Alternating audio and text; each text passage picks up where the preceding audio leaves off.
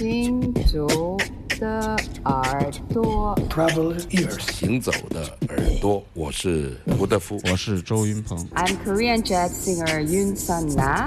Hey everybody, I'm Omar Sosa, and you listen Travel ears。神游物外，静听神游物外，静听世界之音。这里是行走的耳朵。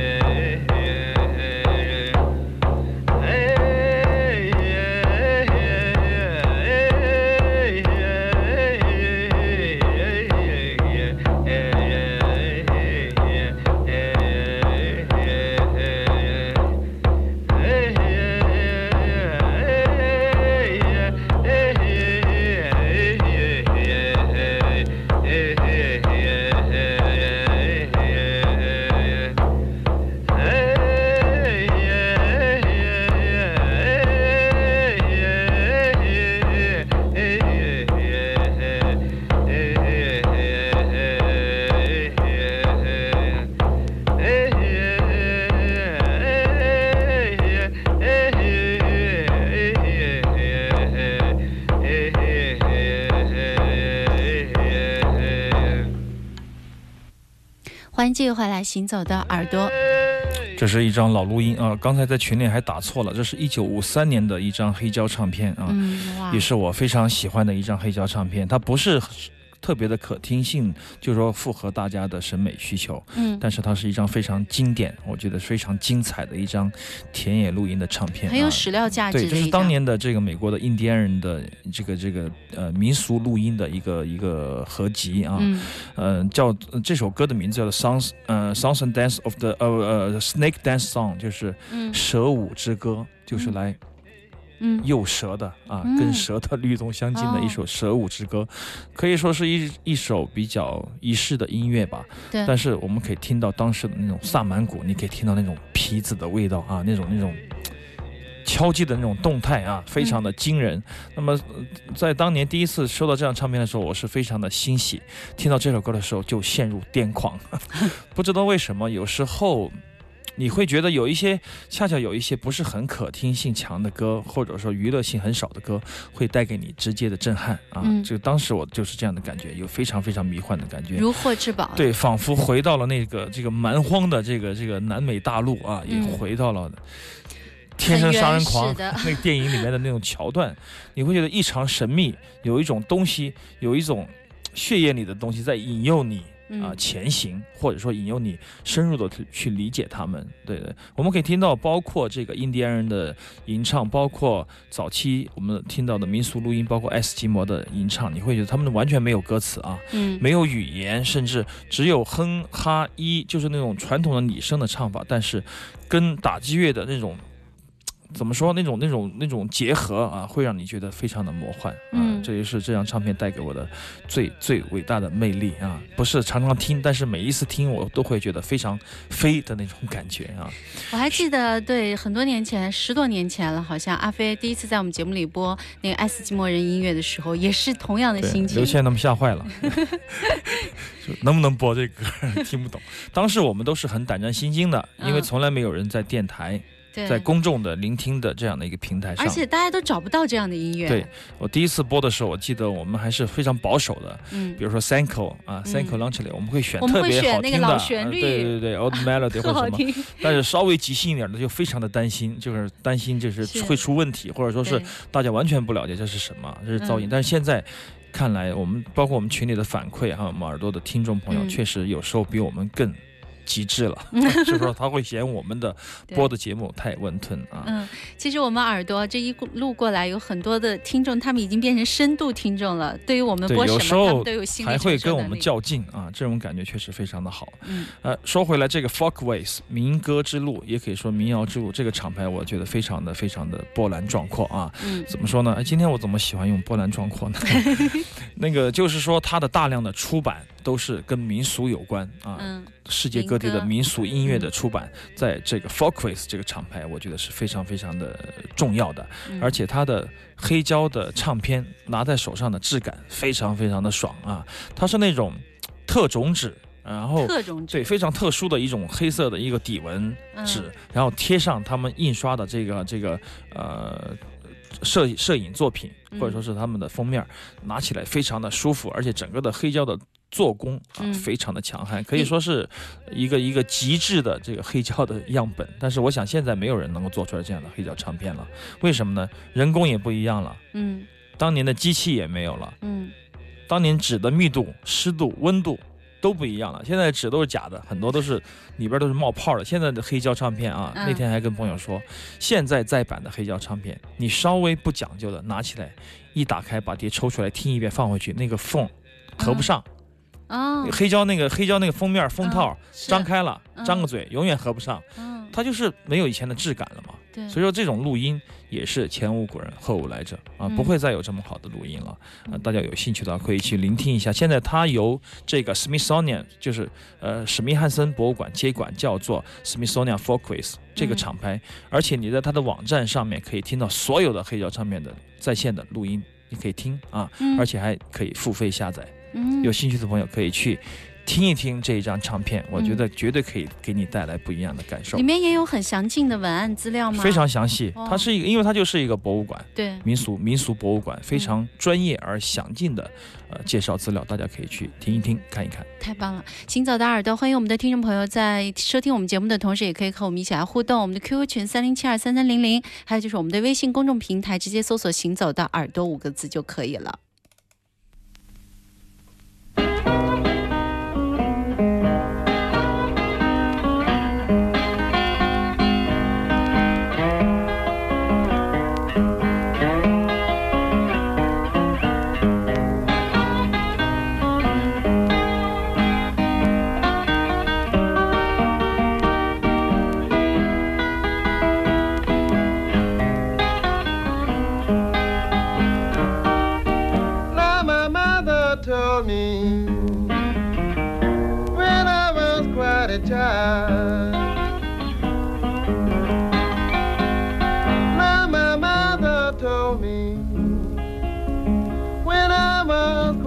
Child. That the life that you're living will kill you after a while.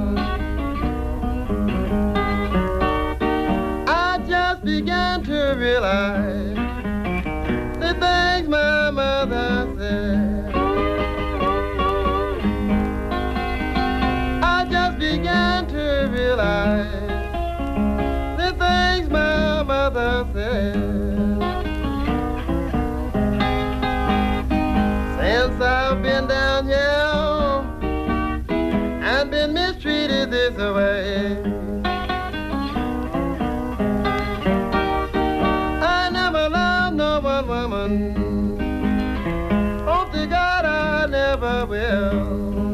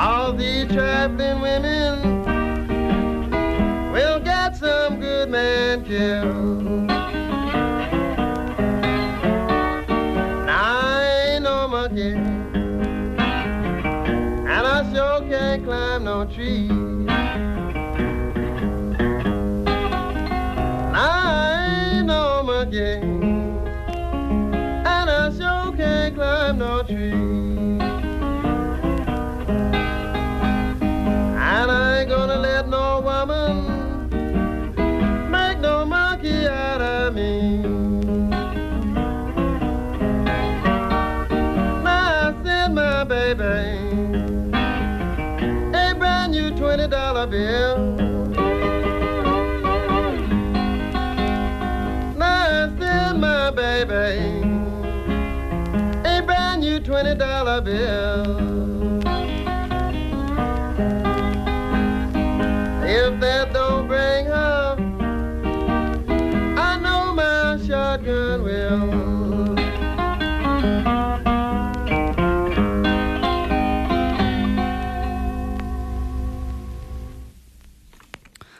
非常好听的一首滑棒 Blues，实际上你在呃。一半的时间里面听不到滑棒，它只有在过渡的时期，你可以听到那个 slide guitar 的这个滑棒的演奏啊。嗯。嗯，我从他的声音，或者说他的那种呃音头，我我我，呃，仿佛有一点点判断，就是说他是放在不是在手持琴来演奏的，而是放在双腿之上横向演奏的。嗯？啊，真的？这也能听出来，你能相信吗。就是这这张唱片是一九呃，哎，我想一九三七一九三三七到四三吧，这样的一个合集唱片，一张黑胶唱片啊，嗯是这个滑棒吉他 blues 的这个合集啊，中间就有几张照片是一个人。是呃，把像夏威夷吉他那样弹奏嘛，嗯放在腿上演奏，所以说我就在找，我说哪一首歌是这样演奏的，但我一首歌都没找到，确实找不到特别明显的痕迹啊。嗯。那么，嗯，这张这这一首曲子，我觉得非常的清晰，在整个的这个这个唱片的合集里面，因为我们很少听听到三十年代的录音能有如此好的效果啊，嗯。所以说我怀疑他的这个七十八段转录之后呢，呃，可能做了一些修修改，但怎么修改也不不能到这样的一个一个一个情况，因为有早早年我们听呃 Robert Johnson，比如说嗯。我们收藏了，我收藏那么多 Robert Johnson。嗯。不管哪个年代出版的，它的底噪都是很大的，几乎是几乎都是没有达到这样的效果。所以说，我觉得特别特别的呃惊奇，呃也觉得很很奇怪啊，嗯而且觉得很惊喜。所以说，跟大家分享这首嗯呃 Oscar Body Woods。其实 Oscar Woods 他的外号魂名叫 Body，你想嗯什么样的一个胖子能把人们人们叫他的外号叫 Body 嗯啊？演唱的一首 Long Wolf Blues 啊，嗯，孤独的狼的独狼 blues，独狼蓝调啊，非常好听的怨曲。在所有的乐器当中，阿飞你是不是最喜欢吉他？对，但是我最恨滑棒吉他，为什么？因为我讨厌钢的东西。嗯，你讨厌那个滋儿一声是吧？就是说，所以说我从来没有练过滑棒吉他。呃，早年间就是在学吉他的时候，一帮朋友弹琴，他们会用打火机嗯代替滑棒啊，哦直接来酒杯啊啊，，因为我天生对这种硬碰硬是非常敏感的。比如说，我看着别人用刀叉吃饭，嗯我就想着幻想自己用刀叉在自己的嘴巴里面搅和，那种 我就有一种偏执啊，还有那种这种很不舒服的那种那种那种怎么说那种精神疾病吧。嗯所以说我讨特别讨厌滑棒吉他，就我演自己演奏绝对不会演奏，但是偶尔听一下没有感没有什么感觉啊。混的音乐里还好吧？对，所以说这是一首最不滑棒的一首 blues，所以说我拿出来跟大家分享，稍微有点儿你可以感觉得到那个滑行或者硬弦和这个这个呃滑棒碰撞的那种感觉的，我都不会播出的，永远不会在节目里出现啊。自己也不会去听说。句玩笑话，呃会偶尔会听，但是会听就着自己那种大幅度的你就接受不了。对，会听着自己口水全部冒出来，啊就是那种很不舒服，然后你 会觉得很折腾的那种感觉。我为什么这样问阿飞？因为阿飞的邮箱就要自己的邮箱地址就要带一个 guitar。那是以前的呃，以前的一个临时取的名字。嗯但是我很喜欢 blues 的吉他，特别是那个 Delta blues 三角洲 blues 啊，嗯呃，我喜欢那种感觉。实际上滑棒是非常困难的，不是那么容易的，而且是如果既弹又滑，那是嗯。更不容易的，因为那需要一些对吉他的非常深刻的理解，包括一些弦，呃，不再像标准音高那样调试，因为它嗯。可能用四个、三个手指就必须完成和声的走向，哦然后再用一个手指来滑棒，就不像平时我们的呃普通吉他的手持的那种标准了。那他手得多大呀？不是大，它的弦得改变一些音程关系，哦，它可能就是更适合于滑棒吉他。所以说没有研究过，哦但是一定有这样的情况。所以说我嗯很羡慕，这是我永远做不到的那些工作和干活的那些人。滑棒吉他毫无疑问是我一辈子都不可能 尝试的事情。啊，跟大家分享一个小小的花絮。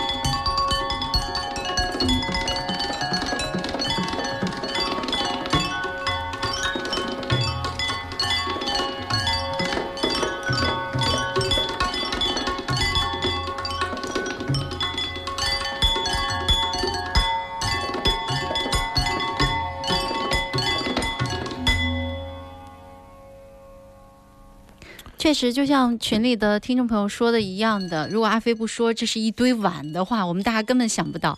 刚开始出来这个声音的时候，我还在想，哎，这是什么打击乐？它的声音好像铁皮那种铁片儿的，又不太像，就是想不到。对，一堆 大概十七八个碗，每一个碗大小不一，然后中间装的水也不一样啊。哦那么这是我当年我想第一次呃收藏的一张嗯 Non Search 这个厂牌的黑胶，就它有个探险者系列，嗯就是在六十年代到七十年代的时候，他们派出了很多录音师啊，走遍世界各地，深入到腹地去录制这个啊、当当地的民俗音乐啊。嗯这个系列叫探险者系列。那么第一次听到这个录音用碗来敲奏，就是敲这个啊，我吓坏了。嗯当时听着听着，我听到塔布拉鼓出来，我又更吓坏了。就是说，我没有听到过用这种啊。奇门兵刃来演奏这个印度的呃古典音乐的这样的乐器，除了 sitar，北印度的 sitar 啊，嗯塔布拉，南印度的 vina 啊，木登丹加这个打击乐，那么我还没有听到过这个碗，当时我就我就傻了，我说这是什么音什么样的音乐？实际上这样的音乐，我觉得在整个的印度音乐史上并不是很多见的。我至少我收藏那么多的印度的，比如包括北印度的 raga 啊的嗯录音啊，还有很多的这个民俗音乐唱片，极少有听到这个用碗来敲奏 raga 或者说来做印度古典音乐演奏的这样的一个一个一个完整录音。所以说我我将这张唱片视为至宝，虽然说它的封面看上去真的不怎么样啊，嗯花花绿绿的，就是那种那种时期的那种异地异域风情的那种那种那种好奇心吧、啊，世界音乐的那种唱片啊，嗯。但是这个录音的人叫 John Levy 啊、我就当时就印象非常深刻，嗯。因为什么呢？因为大部分的民俗音乐的录音，在当时，你想作为这个第一世界的西方资本主义社会啊，他们以这种好奇心和民俗音乐的那种统治理想去录制当地的原生态的，或者说是民俗录音，它有一种想要去教化他，想要去。